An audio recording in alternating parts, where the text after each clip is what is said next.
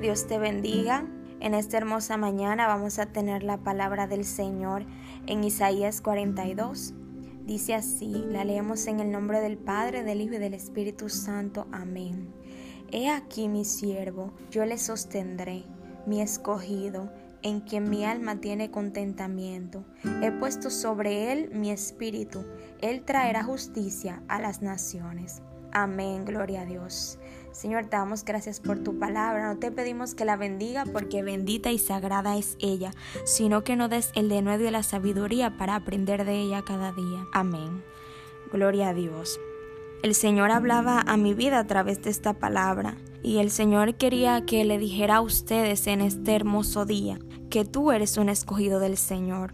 Tú estás llamado para hacer luz en la vida de los que andan en tinieblas. Cuando Dios pensó en ti, cuando en su pensamiento estuviste, ya sabía claramente la razón por la que te crearía.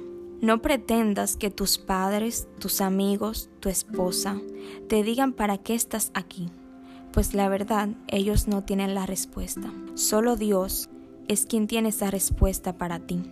Él está dispuesto a responderte, pero si tú anhelas conocer la respuesta, Él sigue esperando por ti. Para Dios tú no eres cualquier cosa, eres una perla preciosa que usará para glorificar su nombre en esta tierra. Pero la pregunta es, ¿estás tú dispuesto a dejarlo todo por Dios y convertirte en esa perla que Él piensa que tú eres? Si la respuesta es sí, puedes repetir esta oración conmigo. Amado Jesús, yo reconozco que he pecado, reconozco que te he fallado, pero hoy te pido que me perdones. Hoy reconozco que moriste en la cruz del Calvario para darme vida y vida en abundancia, que esa vida que tú tienes para mí es la que yo quiero vivir y estoy dispuesto a seguirte. Te entrego mi corazón y mi vida a ti, Jesús. Amén.